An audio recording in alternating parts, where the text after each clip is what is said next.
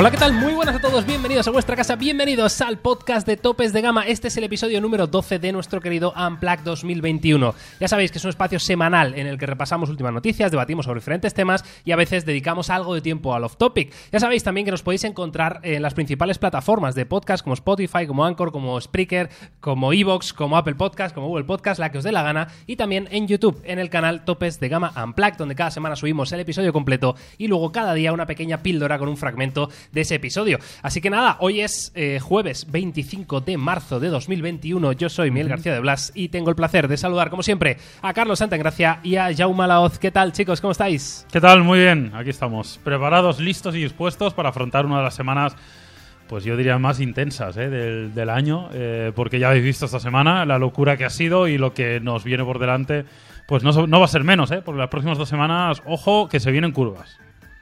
Sí, la cosa no para, ¿eh? Yo ya tenía ganas, ya lo veníamos repitiendo, ¿no? Que veníamos de semanas un poquito más calmaditas, pero la cosa se ha revolucionado, mucho teléfono de gama media, ya vamos subiéndose a un globo. Me hizo mucha gracia porque vi la foto, vi una foto y todo está y a ti te vi como súper agarrado, Yauma, ¿eh? Hombre, claro, que- Al- que, que tú no sabes lo que fue eso.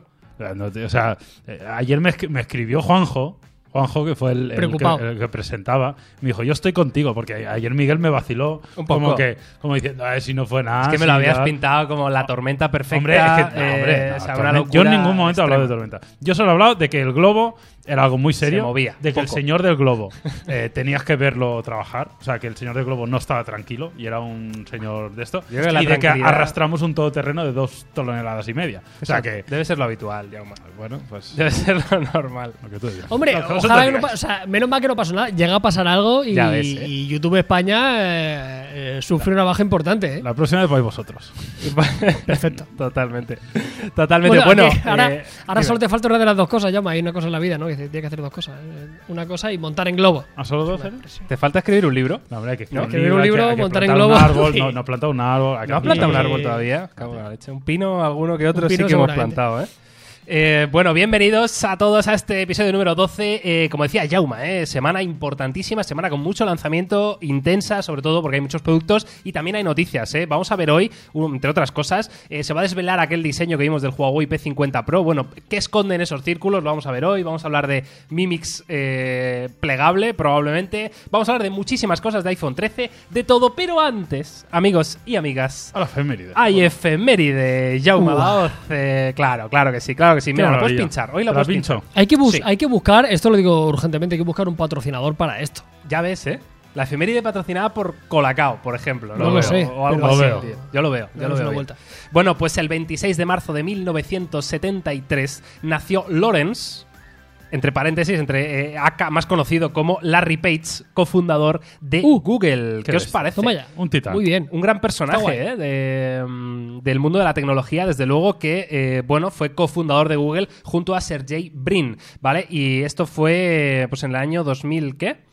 No, 1996, ¿no? Mm, Me parece sí, que es cuando, antes del 2000 cuando tiene que fundan eh, Google, que evidentemente se convirtió eh, en el buscador más tocho de la historia de Internet y desde luego esta gente está bien, bien montada en el dólar. Un espectáculo, ¿eh? La verdad que es, es muy interesante. Hay un vídeo en YouTube de, de uno de los primeros empleados de Google, igual era el empleado 7 u 8, eh, que graba un vídeo de la primera mini oficina, que era un apartamento cutre. Un garaje, Y, ¿no? y- y un, un vídeo casero, y ahí estaban Larry Page y Sergey Brin como, como, pues como cualquier hijo de vecinos. Y al final la empresa eran cinco personas, ¿no? Y, y es muy curioso ver ese vídeo, ¿no? Y, también hay historias. Yo una vez que estuve en el... Bueno, una vez, he estado varias veces en Google Plex, en el Google I.O., hablando con, con- con el primer chef que montó el restaurante que hay a día de hoy en Google Plex. Ya sabéis que los empleados pueden comer gratis ahí y tal.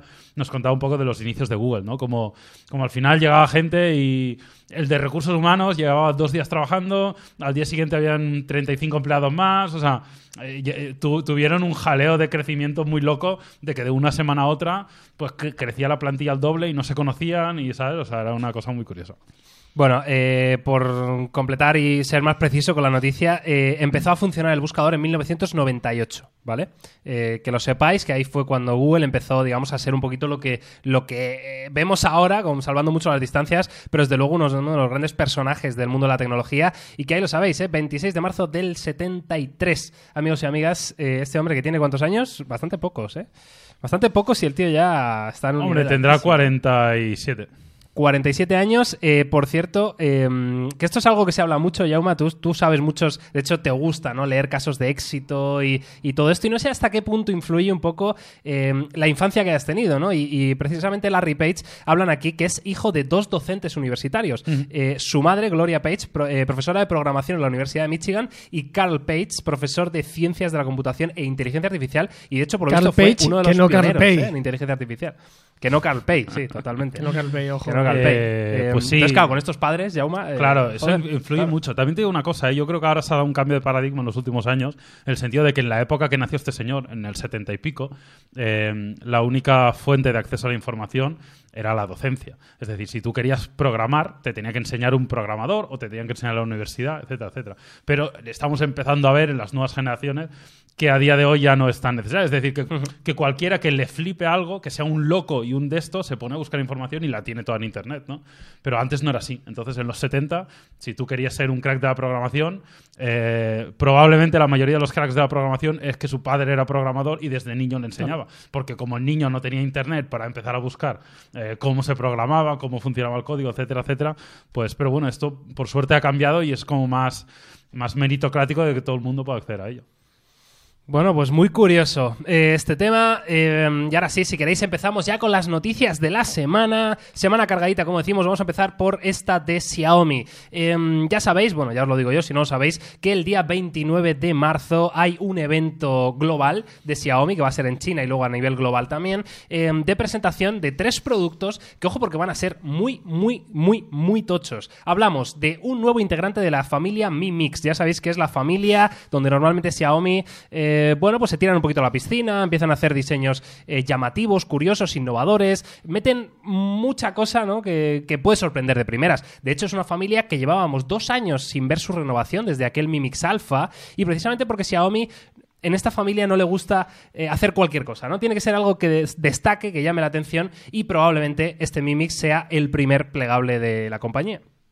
¿Esto está confirmado que va a ser Que te pase medio, el plegable, no. Pero que va a haber un Mi Mix el día 29, sí está confirmado. Pues nada, yo estoy, vamos, eh, o sea, ansioso me hallo, porque la verdad que la familia Mi Mix para mí es de las más especiales que tiene Xiaomi, evidentemente, también premium y curiosa, y, y me muero de ganas de ver cómo, cómo vuelve esta familia con, con fuerzas, pero porque, insisto, para mí es una de las más no sé, de las que más recuerdo de una forma entrañable, ¿no? Porque siempre han traído novedades locas, siempre han sido como muy disruptivas, muy diferenciales y Xiaomi parece ser que no para. De hecho, esta tarde voy a grabar una cosa de Xiaomi que también es bastante loca que veréis en el canal. Muy bien. Sí, eh, es necesario. Corregirte una cosilla, Miguel, una tontería, que, que sí que hubo un Mi Mix hace no demasiado, que fue el Mi Mix 5. Sí que es verdad que pasó sin, sin pena ni gloria. Recordamos que era un teléfono todo pantalla, que fue uno de los pioneros con el sistema retráctil, que parece que hace mucho, pero que no hace tanto de este teléfono, ¿sabes? Que parece Mi que- Mix que 5? pasa el- ¿De claro, verdad? Mi Mix 5. ¿Me lo El, primer teléfono, el primer teléfono 5G eh, de Xiaomi y el, el primer teléfono 5G barato de gama alta que había en el mercado eh, con sistema re- retráctil. Eh, pero vamos, para que veas tú el, el impacto que tuvo, porque eh, perdió parte de la esencia que tenía, ¿no? Y esto es lo que le está pasando a muchas compañías con los. Hablamos el otro día de Samsung, ¿no? Con los Note y demás, que sacan tanto eh, producto y catálogo que ya la línea que separaba al Mi Mix del resto de productos ya prácticamente es invisible, ¿no? Porque el MI11 lo ha canibalizado con un diseño prácticamente todo pantalla. Así que tiene sentido que sea plegable, tiene sentido que sea ya. eh, y, y yo también porque tengo la mosca detrás de la oreja de que ningún fabricante esté sacando ningún tipo de teléfono eh, palpable de estas características, ¿no? O sea, Samsung ya tiene sus Flip y sus Fold. Se habla mucho del teléfono enrollable, esperemos que no tardemos demasiado en ver. Se habló mucho del teléfono plegable de Xiaomi, pero todavía no es una realidad. Entonces yo creo que ya toca, ya llega el momento de que los fabricantes, eh, fuera de, los coreanos de, de Samsung, muestren las cartas encima de la mesa y ojalá sea con el Mi Mix. Y seguramente no venga solo, así que lo recibiremos con, con las manos, con los brazos abiertos. Yo creo que es, es Mi Mix 3, ¿eh, Carlos? Mi Mix 3 Claro, ¿no? 5G. Me estaba volviendo muy loco, tío. Ay, Mi Mix tres, 5, perdón, claro, no, digo, no, Sí, sí, no lo me suena nada. el no nombre confunde porque luego tiene el 5G. El y 5 tal. por el, por el 5G, así la coletilla. Claro, pero ese es el Pero que Mi no Mix hace- no hace 3. dos años. Luego estuvo el Mi Mix Alpha después del 3. No, Sí, pero el Mi que Mix ese- Alpha es que han pasado dos años ya, desde que lo presentaron, por eso digo. La madre que me parió. Sí, sí. O sea, el, El, el que el era Mi Mix pantalla 3 es, es de 360. hace dos años, ¿eh? ¿El de? El Mi Mix 3 es de hace dos años. Es de hace dos también, igual salieron ahí, ¿no? Claro, Los dos a la vez. El Alpha realmente nunca se llegó a poner a la venta como tal, ¿no? Eh, No. Que yo sepa. Bueno, estamos viendo también Esto algunos. no, íbamos, no diseños. íbamos a recibirlo esto, Yauma? ¿Te acuerdas? Mm, no que yo sepa, el alfa. Creo que hubo un momento que Xiaomi dijo que iba a intentar traer uno para España. Algo así, ¿verdad? Pero Yo recuerdo que estuvimos como muy cerca de, de- de que nos lo iban a ceder un tiempo, unas horas o un día. Sí, pero nunca más se se quedó. supo, así que entiendo que no, no, no tuvieron éxito en traerlo. Puede ser. Bueno, estamos viendo en estas imágenes de Let's Go Digital eh, algunos conceptos, renders de estos de lo que podría ser el plegable de Xiaomi. Eh, según a- aquella filtración de hace bastante tiempo, si os acordáis, que salía el CEO de Xiaomi con un, nada, 20 segunditos, eh, con un plegable, ¿no? Supuestamente de la compañía. Y realmente lo que nos da a entender es que va a ser un plegado hacia afuera y va a ser doble plegado, ¿no? Eso al menos es lo que sugieren tanto los renders como las patentes que tiene la propia Xiaomi, ¿vale? O sea, vamos a estar delante en principio de un concepto algo distinto al Galaxy Fold, ¿no? Que es, digamos, el referente en cuanto a tecnología plegable se refiere. Veremos a ver cómo les sale. Eh, yo, sinceramente, estoy un poquito con dudas. Fijaos lo que os ¿Sí? digo, ¿eh? En este tema de. Porque al final se ha demostrado que el- en tecnología plegable el plegado clásico tipo libro es el más práctico, el más duradero, el más utilizable en el día a día, el más resistente. Huawei reculó y todo. Exacto, Huawei ha regulado. Entonces, a mí esto, sí, a nivel wow, es lo que dijimos de Huawei en su día. Oye, te llevas, ok, la portada, queda muy bonito, pero luego hay que venderlo y luego hay que usarlo y, y no lo veo, no lo veo. Por eso estoy un poquito embajonado, la verdad. Bueno, lo bueno de todo es que nos queda muy poquito, ¿no? Para, para verlo Sí. el lunes que viene, ya confirmado. eh, y nada, pues. Sí, no qué Que, creo- por cierto, creo que sea el lunes que tal, viene, a- aprovecho para decir esto, el lunes que viene hay un directo en topes de gama de otro Ah, sí. teléfono de Xiaomi. Que no puedo decir nada, pero el lunes hay una presentación en directo en el canal al mediodía. Vale, Pero, pero no es ese. No es este. No es este, ok. Eh, porque de hecho en este evento del Mi Mix Alpha, eh, Mi Mix este plegable, también se van a presentar confirmado por la marca MI11 Pro y MI11 Ultra, ¿vale? El Ultra ya vimos aquella filtración, aquel que tenía el módulo de cámara gigante con la pantallita en la parte trasera, y el MI11 Pro, que sería, bueno, le- un poquito el- el- la versión mejorada del MI11, eh, que entiendo que rondará los, los 1000 euritos. Bueno, pues ambos los veremos el día, el día 29 de marzo. Pues nada, lo tenemos ya a la vuelta de la esquina, así que atentos a topes de gama porque evidentemente todo ello lo vamos a probar.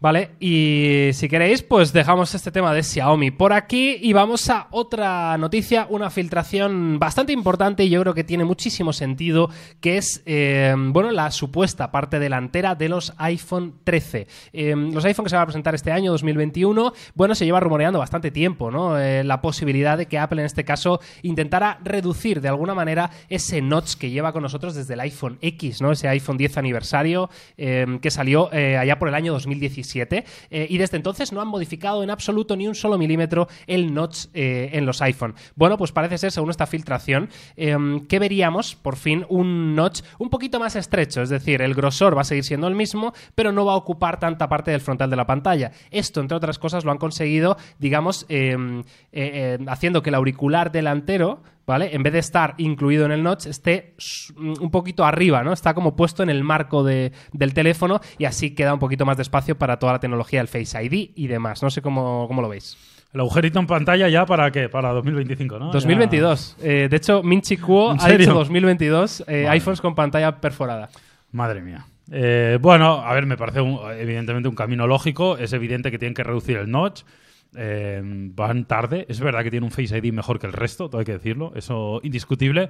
Pero sí que es verdad que, hombre, la tendencia evidentemente tiene que ser de reducir ese notch, que está claro que a nivel de diseño pues no es lo mejor, ¿no? Y si pueden reducirlo, pues eh, estará muy bien que lo hagan. Es verdad que, claro, tú ves la tendencia de mercado del resto de marcas y la del iPhone, pues sorprende, pero, pero bueno, todo lo que sea miniaturizar eso y hacer un diseño más minimal, creo que es positivo. Pa'lante, si era necesario. Sobre todo lo del altavoz, parece una obviedad. ¿eh? Ahora que lo piensas, eh, todos los fabricantes en Android, que para aprovechar el frontal, lo tienen todos en el marquito, ¿no? Incluso Sí. la implementación que están haciendo del doble altavoz, que, que estamos viendo ya prácticamente en todos los fabricantes, incluso en la gama media, que este año se ha, se ha instaurado, que prácticamente casi cualquier teléfono de 250 pavos tiene, tiene doble altavoz y lo tienen incluido, como decía Miguel, en el marquito de arriba, ¿no? Si nos fijamos y cogemos cada uno de nosotros el teléfono que tenemos en la mano, suele estar ahí, así que tiene sentido. Yo el Face ID me encanta, habiendo probado todo, sigue siendo el que, el que mejor funciona prácticamente en las condiciones incluso más, más puñeteras, pero sí que es verdad que es- tiene más marcos que una puerta.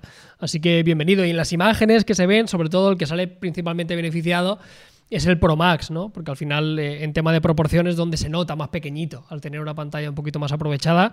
Así que adelante con, con la ceja, con el Anthony Sí. Davis de la telefonía. El Anthony Davis, qué grande. Que ya, se, que ya desde que está en Los Ángeles Ya no tiene tanta, ¿eh? pero bueno, se ha relajado. Se ha relajado un poquito. Es que en, el- en LA igual no se llevaba tanto, ¿no? Pues normal, esa, claro. esa estética. Eh, en cualquier caso, eh, estas filtraciones, aparte de ese notch más pequeño, también nos dejan algunas informaciones importantes, como por ejemplo que los tamaños de pantalla se mantienen, es decir, 5,4 pulgadas, 6,7, no, 6,1 y 6,7 pulgadas, ¿vale? En las diferentes opciones de, de, de tamaños que tenemos. Y luego eh, también, evidentemente, esa filtración que lleva rumoreándose bastante tiempo y es ese panel con tasa de refresco de 120 Hz, tecnología LTPO, que ya sabéis que es capaz de adaptar la tasa de refresco para tener una, una tasa de refresco muy baja en situaciones, por ejemplo, en la que estás leyendo un libro o cosas así, y una tasa de refresco muy alta, hasta 120 Hz, cuando estás jugando un juego o, o ese tipo de cosas, ¿no? Eh, y además de esto, eh, digo más, también eh, la filtración digamos que nos da la posibilidad de que veamos también Touch ID eh, en pantalla, bajo pantalla, ¿no? Eso sí que sería una buena noticia. ¿eh? Una Yo buena creo. noticia. desde Sí, sí, sí. A mí particularmente me parece que es un buen. O sea, si algo echo de menos en el iPhone muchas veces es solo tener el Face ID, ¿no? Entonces Claro. tener pues también la huella, especialmente ahora, ¿no? Con las mascarillas y tal, que es un poco rollo, pues me parece fundamental. Así que me parecería maravilloso que incluyeran el Touch ID en pantalla, ya que evidentemente no afectaría negativo al diseño y, tendrías ese complemento al Face ID. Es verdad, el Face ID funciona muy bien y la gran mayoría de las veces no necesitas el Touch ID. Pero bueno, de vez en cuando, y ahora más, pues está bien tenerlo. La verdad que guay. Sí, por- eh, aprovecho a colación de esto de que para la gente que tengáis el Apple Watch, en la siguiente actualización, en 14.5, que ya está en beta, se podrá utilizar el, el Smart Lock de Android, que lleva más años que nosotros en esto. Se podrá implementar y desbloquear el teléfono si lleváis el reloj. Con, Sí. con el iPhone. Que De es hecho, obviedad, hago- pero, pero es una claro. solución muy importante para en época de pandemia, época de mascarilla, que yo estoy hasta las narices de poner el pin. de- Totalmente. Hago aquí puntualización, Carlos, y es que precisamente Antonio hizo un vídeo en Topes de Gama Plus de este tema y eh, ese Smart Lock eh, de Android, ¿qué quiere decir eso? Pues que eh, pierdes totalmente la seguridad que tiene el Face ID. Es decir, eh, cualquier persona que esté a tu lado, si tú llevas el Apple Watch, te puede desbloquear el teléfono, ¿vale? Entonces esto hay que tenerlo en cuenta y, y es algo que es cómodo, pero evidentemente vamos a renunciar a seguridad. Entonces, eh, es verdad que cuando se desbloquea el teléfono te llega una notificación al Apple Watch, ¿vale? Para que sepas que se ha desbloqueado y desde el Apple Watch directamente puedes darle a bloquear otra vez si es Claro. que no eras tú quien estaba desbloqueando el teléfono. Pero bueno, Sí. tenedlo en cuenta que es más una solución de comodidad eh, que de seguridad, ¿vale? Vamos a perder eh, seguridad, pero bueno, no está mal, claro. Del tipo C no dicen nada, ¿no, Miguel? Aquí no dicen nada el tipo C. Eh, este, es el, este es el iPhone que se rumoreaba. La carguita. Claro, no, no. Se rumoreaba esto. Dicen de la, de la 15 Bionic, que será el, el próximo procesador. Hablan de cámaras mejoradas y hablan de baterías más grandes también. Eh, habrá que ver, ¿no? En qué queda todo esto antes del lanzamiento, en, eh, por ahí por el mes de septiembre. Pero claro, temas como el USB-C, como la carga rápida, yo sinceramente creo que este puede ser el iPhone del, del fuera puertos, ¿no? De, de carga inalámbrica y, y San se Uy, acabó. Yo creo que es muy pronto, ¿eh? Para Es esto. pronto, ¿eh? Pero Te Apple estás tirando, estas Yo creo cosas- que es, es demasiado pronto, tío. Demasiado, demasiado. Tú imagínate Vamos el proceso, o sea, el, el pollo que se ha montado ya con el cargador. Ya ves, ¿eh? Que han quitado el cargador este año, que es un cargador de mierda. O sea, que para mí es muy importante, pero no es un cargador. Tú imagínate quitar los puertos a la gente. O sea, si ya hubo el drama, o sea, el día que pase eso, o sea, eh, tienen que tenerlos muy gordos para tomar esa decisión. O sea, si ya cuando quitaron el jack de 3.5 se acababa el mundo. Ya han quitado el cargador, se acaba el mundo. Y ahora quitan el quitan todos los puertos. eh, ojo la que se lía. Yo me acuerdo todavía cuando quitaron la disquetera. Cuando quitaron la disquetera, la esto disquetera Mac, que fue un drama mayúsculo también. Claro. Pero dijeron, no, no, los dis- los disquetes ya no. Esto ya no vale. le, han para pu- nada. le han puesto una multa, por cierto, a- hablando de esto. Ah, hablando sí, de- lo, de lo he leído, Carlos. eh, Creo que en solo he leído el titular, ¿eh? Creo que eran. Sí, bueno, es migajas, Sí, evidentemente. eran dos Es- millones es de dólares o algo es, así. simbo- ¿no? es simbólico. Pero ¿por ¿no? qué esa Pero- multa que no me he enterado? Por eh, quitar el cargador de la caja. Por ¿no? quitar el cargador. Depende de qué países en los cuales por ley tienes que incluirlo. Ya. Es como el tema de los cascos. Creo que hay algunos países en particular que por tema de, de accesibilidad para gente con, Ah, con minusvalías y claro. demás, tienen que haber, por lo menos en el caso de los auriculares, ¿eh? o sea, poder contestar una llamada sin tener que utilizar el, el teléfono como tal, ¿sabes? Sin tener que sostener el teléfono. Tiene que dar como esa facilidad de los auriculares. Y, y demás. Bueno, para que sea anecdótico que lo sepáis, no, no va a suceder esto en nuestro país por nuestra legislación, por lo visto, pero que en algunos países le han tirado ligeramente de las, de las orejas a Apple. Preocupado, está Tim Cook. Está ahora. preocupado. Está, sí, sí, sí, está rayadísimo. Madre muy mía, muy- preocupados. Madre mía, ¿qué hemos hecho? Madre mía. Dos millones. Dos bueno. millones. Bueno, en fin, pues esta es la información que tenemos de los iPhone 13 con este notch eh, mejorado, con bueno, con todo esto que se ha filtrado. Ya nos podéis dejar en comentarios eh, vuestra opinión, ¿qué os parece? Evidentemente, eh, pues no, no es lo ideal. Lo ideal sería que eliminaran este, este notch, pero bueno, lo hacen más pequeño en este caso para los nuevos iPhone 2021. Bien, pasamos a otra noticia, que es uno de los lanzamientos de la semana, sin ninguna duda, como es el Realme 8 Pro, del que, bueno, ya vimos, ¿no? Cómo se presentó ayer a nivel mundial. Eh, y es un teléfono, evidentemente, en la gama media, un teléfono que es... Eh, va a ser bueno, no, quiero adelantarme tampoco, ¿eh? pero va a ser polémico en el sentido de que Realme nos tenía acostumbrados quizá a, romper los precios de una manera exagerada y este Realme 8 Pro no rompe los precios. Quiero decir, ya estaban muy rotos, ya no os han roto más, eh, y lo que ha hecho ha sido, bueno, quedarse cerca de la competencia, en algunas cosas parece mejor, mm, en otras que pueden ser importantes parece peor. Entonces vamos a hablar de este Realme 8 Pro, que en cualquier caso puede ser uno de los teléfonos en la gama media del año, ¿no? Sí, totalmente. Ya lo hemos analizado. Tenéis el análisis, lo podéis ver y para, para, ver un poco qué tal es el teléfono. En líneas generales, a mí es un teléfono que me gustó. La verdad que me parece que es una muy buena opción por parte de Realme. Es verdad que no es rompedor en la relación especificaciones precio, ¿no? que es lo que, lo que muchas veces tenemos en cuenta. Pero dicho esto, también hay que, quiero decir varias cosas. La primera es que muchas veces se compara este teléfono contra el que mejor especificaciones precio tiene. O sea, no se compara contra toda su competencia, sino con uno en concreto. Claro. Y aún y así no es eh, peor que ese en algunos aspectos, aunque sí en otros. ¿no? Eh, de todos modos, creo que eh, es muy bueno hacer el ejercicio de la, valoración después de probar, porque al final ahí es donde te das cuenta mucho de, de lo que te encuentras. En línea general nos encontramos con un teléfono con un diseño muy llamativo. Eh, hay gente que le gustará, hay gente que no. Esto ya es algo muy personal. Buenas especificaciones, un procesador conocido, que la verdad que en este caso no nos sorprende porque ya lo montaba el Realme 7 Pro. 6 o 8 GB de memoria RAM, 128 almacenamiento. Una buena batería de 4.500 mAh con carga rápida de 50 vatios, que es una buena carga rápida. Eh, la última versión de Realme UI, de hecho creo que es el primer teléfono que nada más sacarlo de la caja ya tiene esta versión, eh, la última versión de Realme. Y luego cuatro cámaras en la configuración, panel AMOLED. Bien, es un muy buen teléfono. La verdad que a mí me parece sobre todo muy equilibrado. O sea, encuentras mucho balance en prácticamente todo. Claro, de todas formas, lo que se le echaba más en cara, yo creo que es la elección del procesador, que es el Snapdragon 720G, que evidentemente es un procesador solvente y, que, funciona bien, pero es verdad que tiene un tiempo en el mercado, ¿no? Luego, eh, la de hecho, es el mismo que la generación anterior.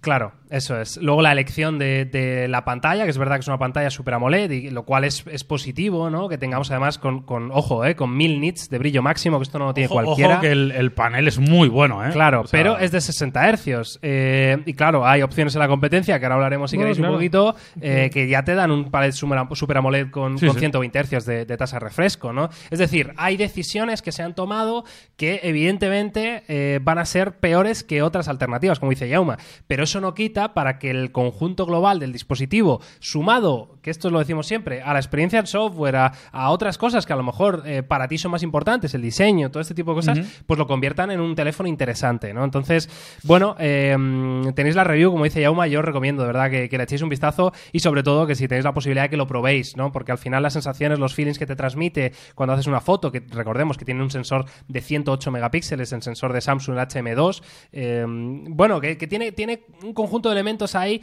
que son relevantes, ¿no? Entonces, Carlos, tú, por ejemplo, que hace dos semanas nos lanzabas la review en topes de gama del Xiaomi Redmi Note 10 Pro, que es probablemente uno de sus principales competidores. Eh, no sé cómo ves tú eh, esta comparativa o este enfrentamiento. Yo es que creo que tiene muchísimo sentido. Creo que, bueno, la comparativa ya la haremos. Creo que lo tenéis por ahí, los dos teléfonos, y ya los, ya los analizaremos, los compararemos.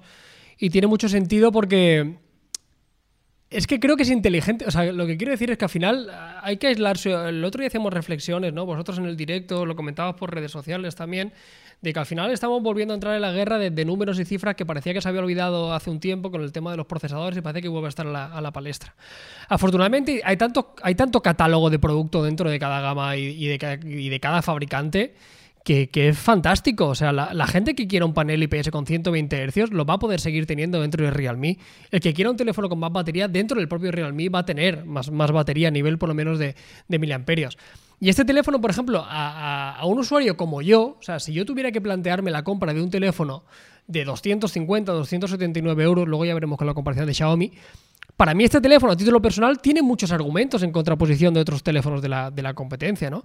Igual hay mucha gente que no quiere un procesador de lo último, lo último, porque no juega. Entonces, si no juegas, no necesitan más. O sea, el rendimiento por una aplicación como Instagram, YouTube, Twitter, pues sinceramente no creo que nadie sea capaz de encontrar la diferencia entre un 720 o un 860, a no ser que quiera jugar.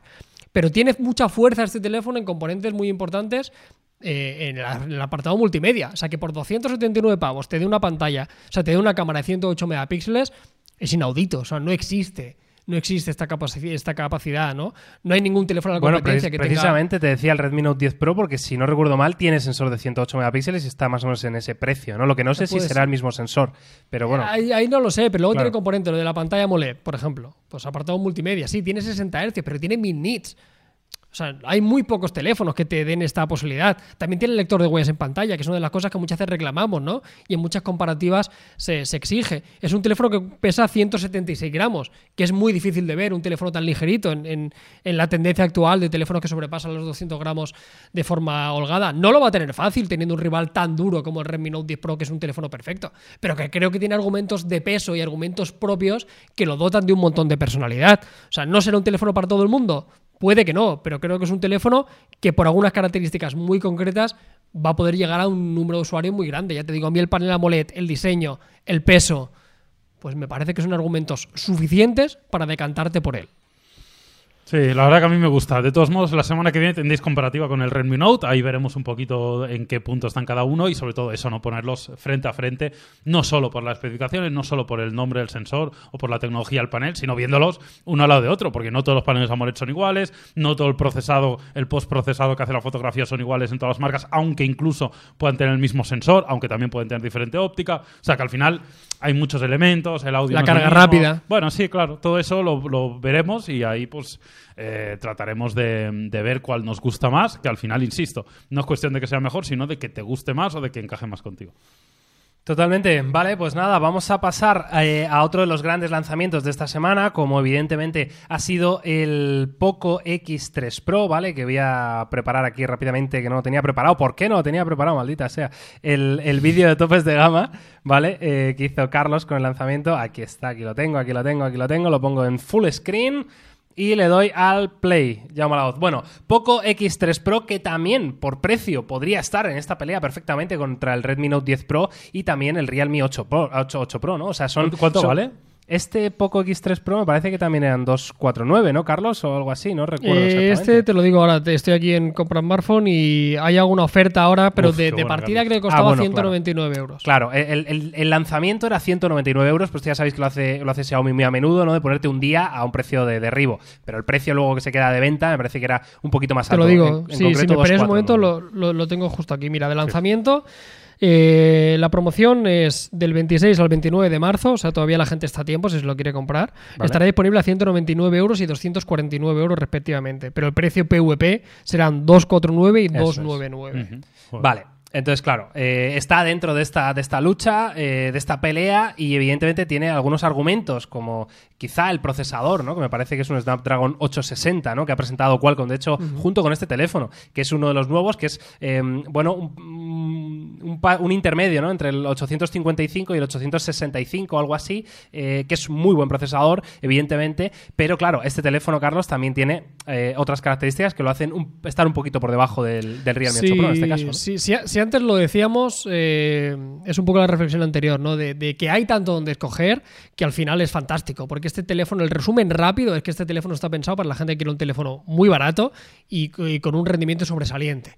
Sea, si antes decíamos que si no tenías, no tenías necesidades de jugabilidad y anteponías los aspectos multimedia, hay otros teléfonos. En este caso es la antítesis de eso. O sea, es un teléfono pensado para jugar. Y digo eso porque es un teléfono que tiene mucha batería, es un teléfono que tiene un procesador, es el procesador 4G más potente del mercado. O sea, no te puedes comprar un teléfono más potente renunciando a la conectividad 5G, que me parece interesante, ¿no? Porque es lo de siempre. Te ahorras eh, una parte importante de costes y lo, y lo puedes utilizar en, en otros componentes.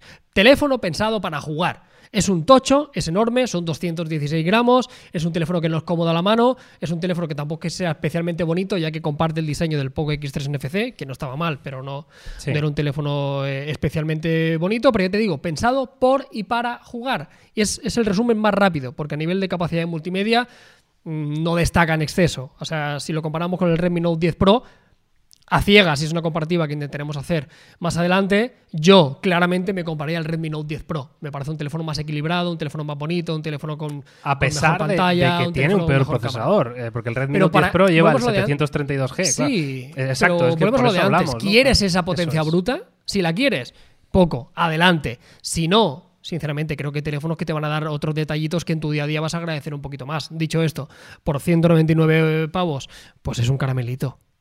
No, no, totalmente. Totalmente. La verdad que, claro, perdemos, por ejemplo, en, co- en cosas, como decía Carlos, multimedia, ¿no? La pantalla está bien, sí, genial. Pero claro, te da, me parece que son, hablo de memoria, ¿eh? pero creo que son 450 nits de brillo máximo.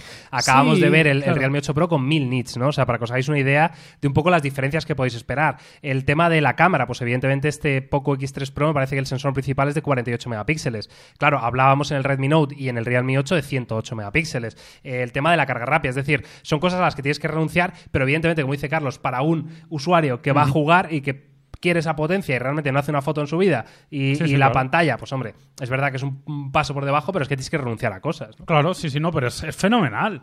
O sea, a mí me gusta mucho que exista esto, que exista esta diversificación.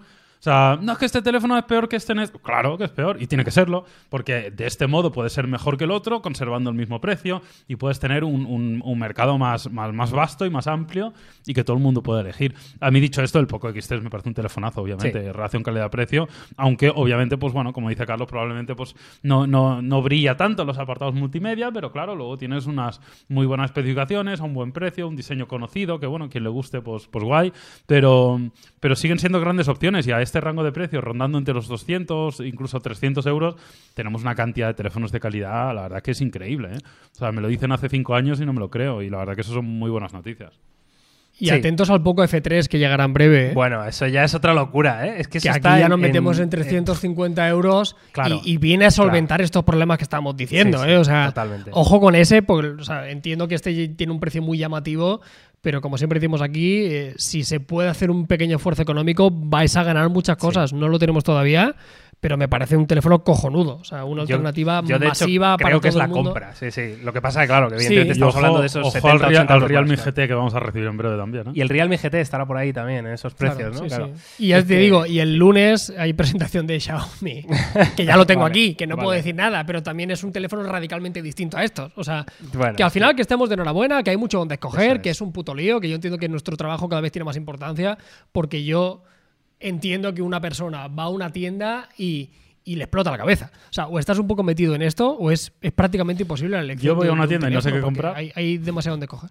Tengo que mirar Pues tú topes de gama, te lo digo en serio. A veces, me No, no, es verdad, A veces eh. voy y digo, hostia, ¿este cuál era? Y, y me tengo que poner el vídeo de topes de gama para ponerme en contexto. Ah, sí, es verdad, claro, era este. Ah, era este, claro. Pero si antes, o- si antes, si antes me equivoco, pero imagínate si antes me he equivocado yo, ¿qué he dicho? Del procesador, de la resolución de la cámara. claro. O sea, te- tenemos tal lío de tantos teléfonos en la cabeza, pues no me quiero imaginar el usuario de, de a pie, pero bueno, Entonces, para eso estamos eh, nosotros. Estás en la tienda, entras en comprasmartphone.com y ahí tienes toda la información. Eso es. Pimba. Y el Eso mejor es. precio. Y mientras Y la eh, comparativa que tú quieras. ves, eh, compras smartphone, pues te ves un vídeo de topes de gama Racing Team, que por cierto hemos lanzado un canal, maldita sea, hemos lanzado un canal de eSports, lo tengo que decir, porque es que si no se nos olvida. Y es que el podcast bien, es relevante que lo sepáis, claro que sí, hemos lanzado un canal de eSports en motor. Efectivamente, Eh, el, el- el primer. Bueno, un canal. eh, yo creo que va más allá de un canal. Hemos lanzado un equipo. Un equipo. De eSports. ¿no? eSports. El, el equipo de topes de gama, en este caso, como está centrado en el mundo del motor, es topes de gama Racing Team, en el cual vamos a competir en diferentes competiciones. Y lo que sí vamos a hacer, porque es lo que sabemos hacer, es hacer mucho contenido sobre eso. Pues consejos, eh, gameplays, eh, recopilaciones, eh, yo qué sé. Vamos a hacer un poco de todo, de diferentes plataformas. Empezamos con Gran Turismo, que es la más masiva, pero iremos ampliando con el tiempo. ¿Cuándo vamos, Madre mía. lo, lo único que me interesa a mí es cuándo vamos a tener los polos del equipo. Uh, Eh, yo quiero un polo del equipo. ¿Estábamos trabajando en ello? Por favor. Hay y hay que lanzar, claro, hay que lanzar merchan a muerte. Tenemos que hacer fanbase. Yo debo decir que escribí a Adidas. Adidas. Y, y me dijeron que me peinara. Normal. Normal. Bueno, Bueno, oye, no tan normal. Pero es seguro porque viene otra marca mejor que Adidas, tío, y, y va a ser mejor. Estamos en fin, que lo tendréis. Eh, buscarlo, ¿vale? Topes de gama Racing Team, tal cual, eh, y vais a encontrarlo. Y oye, eh, estaría bien que nos apoyarais porque eh, ya nos hemos metido en el mundillo de los eSports. Y ahora sí, vamos, después de este breve off topic, eh, vamos a otro de los lanzamientos de la semana, que la verdad que ha sido una maldita locura.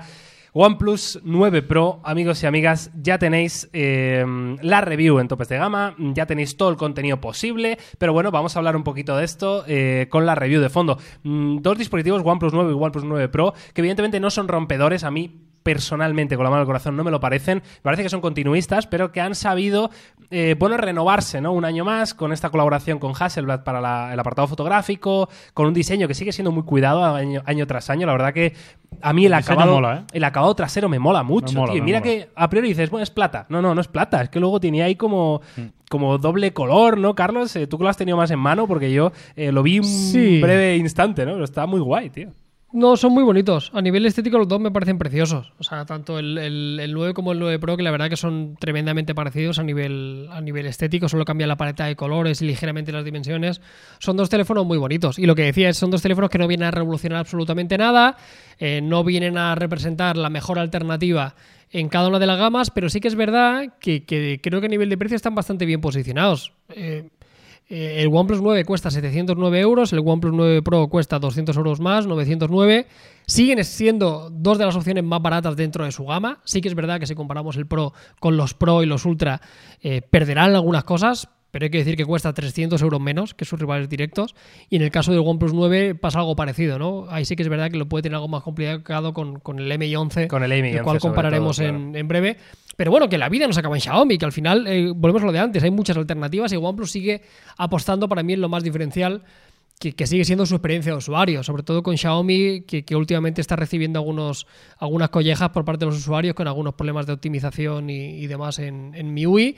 Siguen siendo los teléfonos más rápidos del mercado, siguen siendo los teléfonos con un hardware espectacular, siguen teniendo de las mejores cargas rápidas del mercado y en este caso mejorando ligeramente Digo ligeramente el apartado fotográfico, porque sí que es verdad que para mí la principal mejora, y luego si queréis hablaremos largo y tendido, es en el uso del gran angular, ¿no? Utilizando el mismo gran angular que lleva el Oppo Find X3 eh, Pro, lo cual hace que tenga uno de los mejores ángulos del mercado.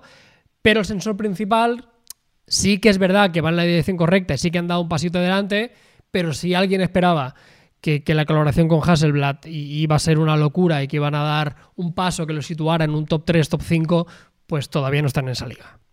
Claro, de todas formas, eh, yo lo que leí es que acababan de firmar ese acuerdo con Hasselblad, que iba a ser un acuerdo por tres años, me parece, por un montante de dinero, que no recuerdo la cifra ahora mismo. Pero claro, esta es la primera colaboración, todavía no les ha dado tiempo. Básicamente lo que se han centrado es en la, en la ciencia del color, ¿no? Que, que Hasselblad tiene su propia, eh, bueno, manera, ¿no? De interpretar los colores y siempre ha sido muy famoso por ello. Y es lo que han intentado darle a estos OnePlus 9. Aparte de, me parece, Carlos, eh, tú lo sabrás mejor, eh, algún modo profesional, ¿no? Dentro de la cámara, o no sé si es una Sí. aplicación aparte o, o cómo va esto. Sí, principalmente el- el- es eso, la optimización del color, calibración. Al final es procesado, es un poco lo que, Sí. lo que veíamos con Leica, ¿no? Es cierto que la gente se llevó a engaño, que también me sorprende porque no ha sucedido nunca. Tampoco pasó con Huawei Leica y hago mención porque es como el ejemplo más fácil para que la gente lo entienda. Eh, eh, no hay ningún componente físico, o sea, no cierran las puertas. Dicen que a futuro puede que colaboren con ellos, lo cual a mí, con la mano el corazón, me parece como argumento de, bueno, sí, igual hacemos... Esto yo creo que se va a quedar en esto, como pasa siempre, ¿no? Me me extrañaría que se metieran y cambiaran sensores, que no utilizaran Sony. Ojalá, igual harían algo distinto, pero me parece un berenjenal. Entonces, optimización de color, procesado de la imagen, modo profesional, que ya es relativamente parecido al que tenían, pero en este caso lo que tenemos es un histograma, seguimos teniendo los mismos controles manuales que teníamos. Eh, la rueda cuando mueves en los controles manuales te devuelve una respuesta áptica. El Está bien. botón es naranja, como el disparador de, las cámaras. el mismo sonido del obturador. Sí, claro. Sí, el mismo sonido del obturador, pero poco más. Al final, bueno, la gente tiene que entender que es que trabajan con sus ingenieros para intentar asemejar un poco el procesado. Eso es lo que cuentan. Ya os digo, vamos a hacer comparativas, ya hemos hecho algunas realmente que veréis en el canal en breve con rivales directos. ¿Ha mejorado? Sí, pero repito, que nadie crea que vamos a tener aquí un, super camarote. Eso sí que no. Hmm. De todos modos, que nadie infravalore el poder del procesado. ¿eh? que ya lo hemos visto en los Pixel, que, es un elemento fundamental a la hora de tener una buena fotografía. Así que esperemos a ver cómo trabaja en el futuro. Al final, yo creo que un poco lo que dice Miguel, que sí, la marca Hasselblad está ya en estos OnePlus 9, pero yo creo que si esta colaboración mm, es exitosa y tiene éxito y funciona bien, lo veremos en un medio plazo, o sea, en un añito, en dos añitos, es donde empezaremos a ver, mm, pues bueno, que esto se aplica y se aplica bien y tiene funcionalidad. Y dicho esto, eh, yo insisto, a mí OnePlus, por ejemplo, me sigue pareciendo que tiene muchísimo valor añadido, como para ser un teléfono como para comprarte con los ojos cerrados, en el sentido de que mm, no necesita a veces que tenga igual la mejor relación, mm, especificación concreta, precio, pero es que ya el valor que te ofrece con el software y demás, que por cierto tú hiciste un vídeo, Miguel, que me dejó preocupado.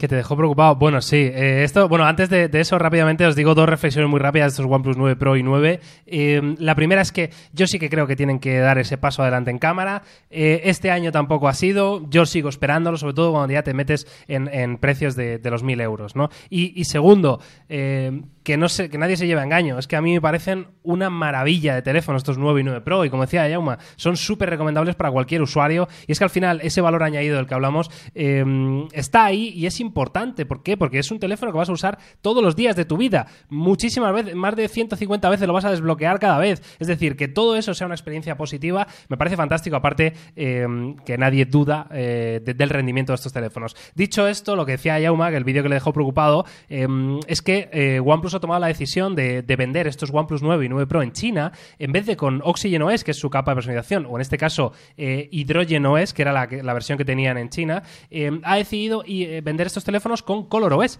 que es precisamente eh, la capa que ya sabéis todos de Oppo. Entonces, esto parece ser que se va a quedar solo para el mercado chino.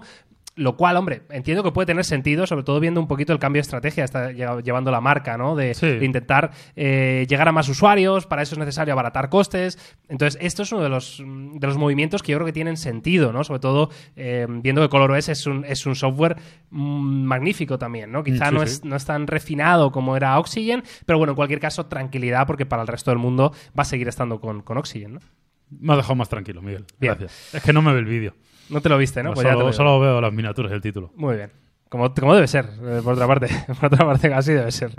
Bueno, en fin, pues ahí tenéis eh, OnePlus 9, 9 Pro, eh, toda la información como siempre en topes de gama. ¿Cuándo llega la review del 9, Carlos, o ya la has publicado? Pues el viernes. El mañana. viernes. Vale, Mira, mañana el review viernes, del 9. mañana review del 9 y el sábado comparativa del OnePlus 9 versus MI 11. Uh, ese es eh, peleote, ¿eh? Peleita Uh, buena, ¿eh? mamá. Va a ser esto... Canelita buena y de verdad que hay gente que muchos dirán MI 11.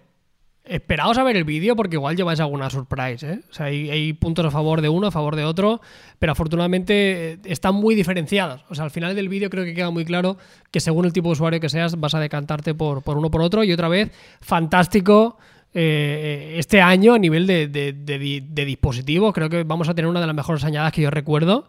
Eh, alternativas fantásticas por 700 euros. O sea, realmente tienes una experiencia de un teléfono super gama alta. Y quiero decir que, que hablando ya por cerrar el tema de OnePlus, qué bueno es el OnePlus 9, qué bueno es el OnePlus 9 Pro, pero qué jodidamente bueno es el OnePlus 8T a día de hoy. Total, O sea, totalmente. sigue siendo para mí, o sea, cuanto más teléfonos salen, más bueno me parece el OnePlus 8T. Sí. Os lo digo en bueno, serio. y O sea, recordemos que, han una en, que han lanzado en India, Carlos, también el 9R, ¿no? Que está en, ese, en esa barrera de Eso precio, es. ¿no? Un poquito más barato que el 8T, me parece que estaba en Pero es que ha 400 bajado, y pero, pico, que está, ¿no? pero que está bajando muchísimo el, el, el OnePlus 8T. El 8T, ya está llegando un poco al final de su vida útil y es fácil que lo encontréis.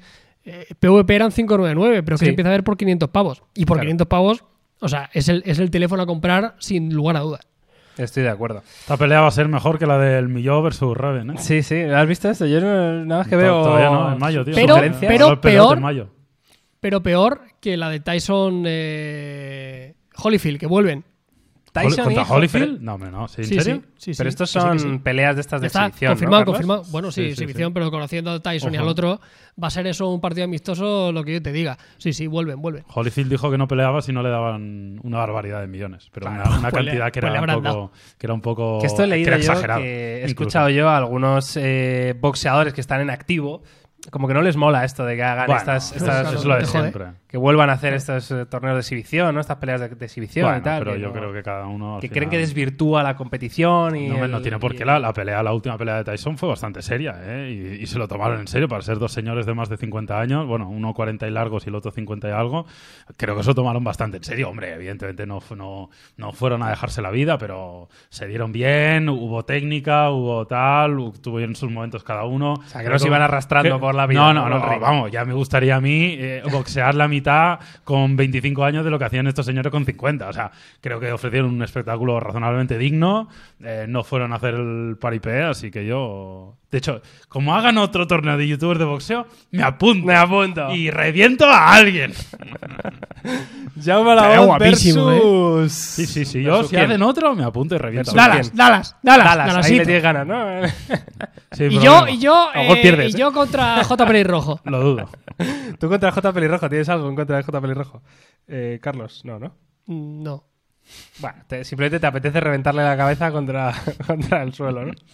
Muy bien. Yo es que, yo es que engaño, tengo mucha potencia física. que. Mucho nervio, ¿eh? Que Carlos tiene un nervio ahí. Y vin, y vin, y vin. Tengo ganas de ver el ¡Ey! virus, virus De barrio. Mr. Jagger.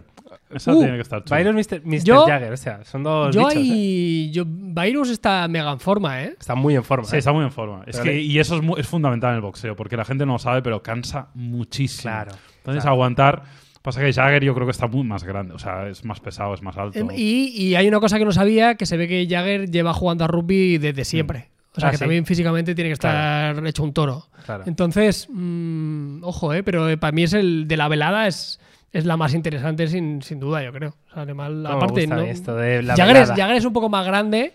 Jagger es un poco más grande y será más pesado, pero... Hostia, es la que más, la que Sí, va a más me estar, llama va a estar bonito. Pero no mojáis, entonces. Yo creo que gana Virus. Yo Virus también. Sí, Porque decir- mucha Jagger, gente, tío. mucha gente Porque cree creo que, que el Jagger, porque se cree que esto va a ser una pelea de calle. O sea, la gente se cree que Jagger está loco Claro. con el papel que hace, Claro. que luego se- que por lo visto se ve que es un trocito de pan. Pero lo que quiero decir es que es- esto es boxeo. O sea, si fueran a hacer Claro, MMA o otro tipo de disciplina, pues entiendo que vale todo, pero entiendo que habrá un, un- un Bueno. árbitro y no se podrá pelear como si fuera pelea de Y- calle. Y, que- y que, Entonces, y que- y que estos deportes requieren mucha técnica.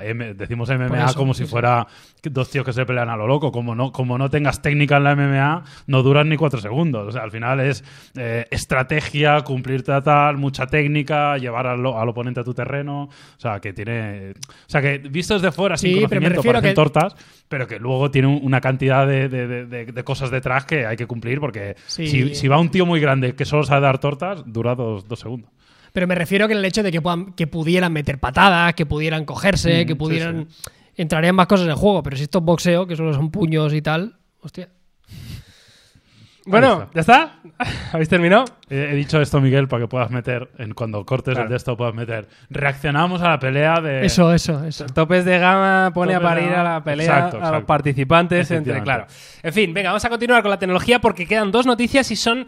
eh, bueno, esta que viene es, es absolutamente espectacular. ¿Os acordáis de aquella filtración del Huawei P50 con esos dos módulos gigantes de cámara en la parte trasera? Sí, ya ves. Bueno, pues amigos, tenemos un poquito de bajona, sinceramente, eh, de lo que vimos a lo que es. Pero ojo con esta filtración del P50 Pro Plus, que todavía me queda ahí la duda, que también tiene este diseño en la parte trasera con esos dos grandes círculos, eh, uno encima del otro, pero aquí ya sí que vemos lo que hay dentro de esos círculos. Y en este caso vemos sensores normales y corrientes. Simplemente esto es diseño puro y duro. Aún así, eh, muy buena pinta estos P50 Pro Plus, que por si alguno se lo pregunta, tienen que estar cerca, pero todavía no hay fecha oficial, ni muchísimo menos, y lo único que tenemos son estos diseños filtrados. Eh, lo primero, ¿cómo lo veis? ¿no? ¿Qué, qué os parece este diseño? Al final es darle muchísima importancia a las cámaras, e intentar hacer algo distinto, y bueno, yo no lo veo mal del todo.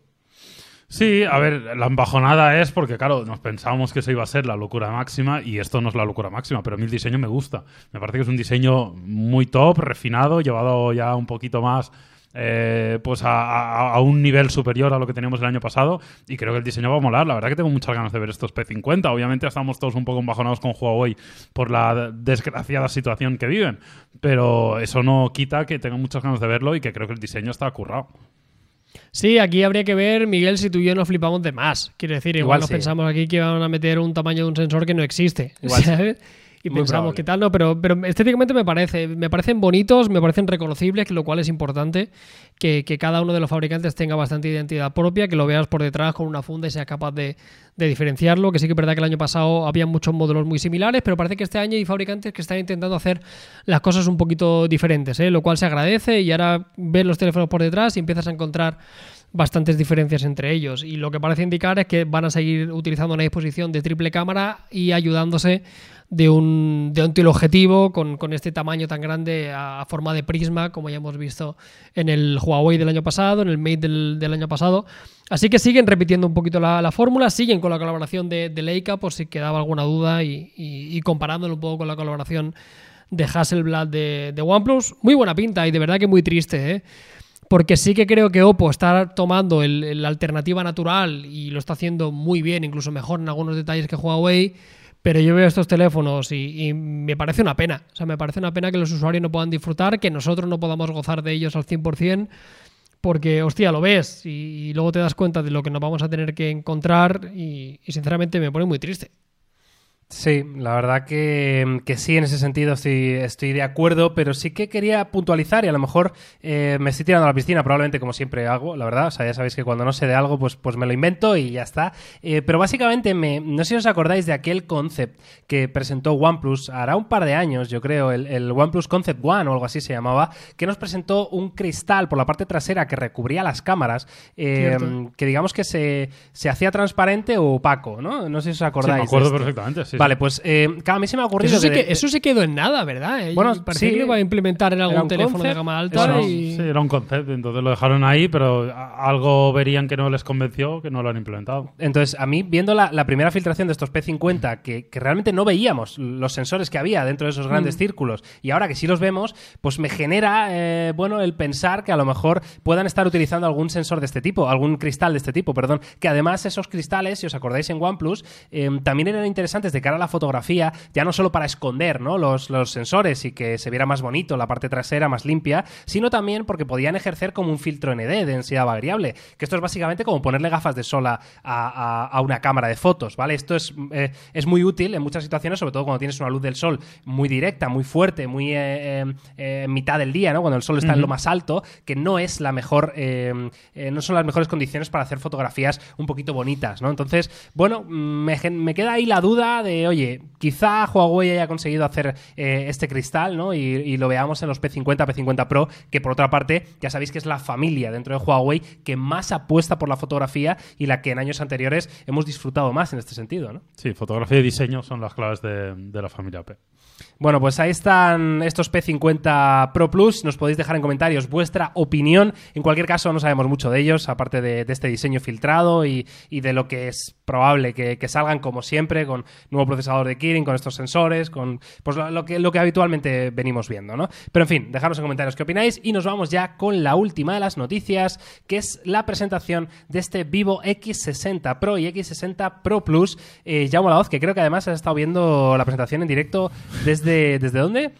Desde, desde India, es que estaba Desde esta India, mañana, he llegado pronto, Joder. tal, estaba ahí y, y he visto que estaba la presentación en directo desde India y digo, oh, pues lo voy a ver un ratito. Pues eh, me tendrás que explicar porque a mí no me ha dado tiempo a, ver, a ver nada. Pues Eh, no, entiendo no. que es el primer vivo que lleva eh, la colaboración en cámaras, por ejemplo, con Zeiss, ¿vale? Que ya sabéis que esto lo Mm. hemos hablado en otro podcast, eh, que ya veis que cada fabricante se va buscando sus partners, ¿eh? Leica Huawei, Hasselblad OnePlus, Zeiss en este caso Vivo. Bueno, pues es algo habitual, ¿no? Pero, pero evidentemente entiendo que le van a dar o le han dado bastante protagonismo, ¿no? A, a la- al apartado fotográfico. Sí, a ver, te digo que lo he visto, pero lo he visto así un poco por encima. Ah, que lo visto como otra cosa. claro, claro, como come, que ¿no? me lo he puesto de fondo ahí para que lo sepas. Pero bueno, algunas cosas relevantes de este X60 Pro Plus, que tendría un panel AMOLED de 6,56 pulgadas, eh, en resolución Full HD Plus, tasa refresco de 120 Hz y compatible con HDR10, monta el Snapdragon 888, con lo cual estamos hablando de un, de un flagship, ya el nombre nos lo indica, versiones de 8 o 12 GB de memoria RAM, 128 o 256 de almacenamiento,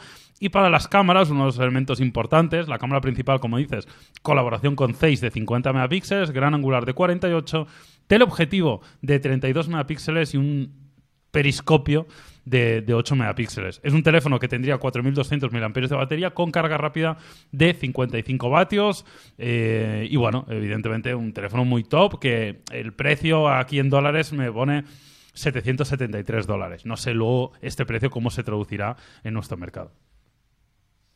Carlos. ¿cómo Bueno, ves sí, es, bien, bien. Sí que es verdad que, que en estos casos particulares, eh, y creo que ya hablamos de esto en, la- en- en anteriores ocasiones, eh, creo que este tipo de teléfonos eh, es- me parece mucho, muy opo. Quiero decir, eh, creo que en otras gamas de precio igual lo podemos encontrar y sí que es verdad que hay diferencias. ¿eh? Oppo está tirando por un microscopio, estos tiran por un tiran por un por un teleobjetivo quizá un poquito más, la colaboración en fotografía es distinta, pero lo escucho, ¿sabes? Eh, escucho un poco los componentes, escucho un poco el planteamiento y sí que es verdad que me parecen teléfonos muy, muy parecidos. Lo que tengo muchas ganas de ver, ya sabéis que Vivo ya ha llegado a nuestro país de forma oficial, incluso hemos hecho eh, ya análisis de muchos dispositivos, incluso sorteos y, y demás de algunos de ellos. Pero falta por ver aquí el, el caballo de batalla, el, el teléfono tocho y, y ver cuáles realmente son sus argumentos. Sí que es verdad que hoy estamos hablando mucho de colaboraciones fotográficas y Zeiss es un histórico. Recordamos que, que fue uno de los principales eh, abanderados en la época dorada de Nokia, era garantía Sí. absoluta de, de- de- de tener seguramente la mejor cámara del mercado. Sí que es verdad que, que las características y el, y el momento ha cambiado radicalmente, ¿no? Y, y- y puede que no nos llevemos un- una grata sorpresa como nos la llevamos en su momento. Mucho que esperar, intentaremos analizarlo, pero yo os digo, yo tengo un poco la percepción y escucho mucho y no encuentro muchas diferencias con su primo hermano Oppo.